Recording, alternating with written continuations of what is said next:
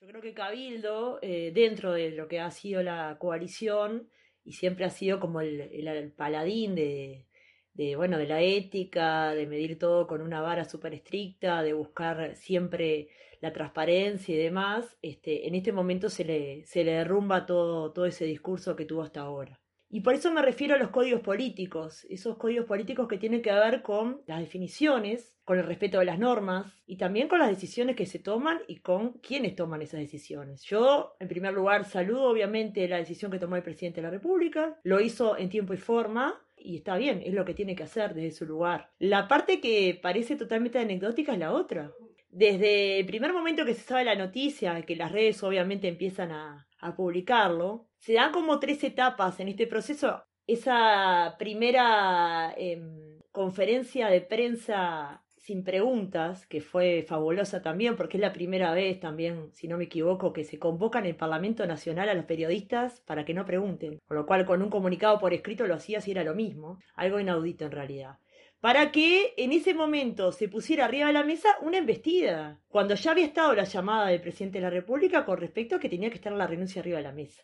Esto sigue en una actitud totalmente dantesca, como decía, con eh, la ministra haciendo una conferencia de prensa a la noche con una actitud totalmente este, increíble, ¿no? En el propio este, ministerio, realmente como una rendición de, su gestión, una cuestión que ya estaba por fuera de todo lo que se podía dar. la renuncia ya tenía que estar más que concretada en ese momento. Y todavía repitiendo que lo volvería a hacer. Y en el interín de esas horas, además, ya se sabía y se tenía la información de esa resolución del 2009 que no justificaba lo que ella había declarado, se sabía que había más casos que uno o dos con respecto a, lo que ella había generado con esa discrecionalidad de otorgar determinado cupo de viviendas, o sea, había un montón de información que ya estaba arriba de la mesa. Entonces, esa conferencia realmente perdía absoluto sentido tenerla y además, si quedaba algo de credibilidad hacia la ministra, evidentemente en ese momento la terminó de perder. Finalmente se, se da ese proceso y la amenaza además de, irse de la coalición, ¿no? que sale por parte de Cabildo y la meditación de este fin de semana. Yo creo que en realidad no se van a ir, también coincido en eso, no se van a ir de la coalición. Y no se van a ir por los cargos, como le decía Marcelo, en eso coincido. Hay más de 140 cargos, saquen la cuenta.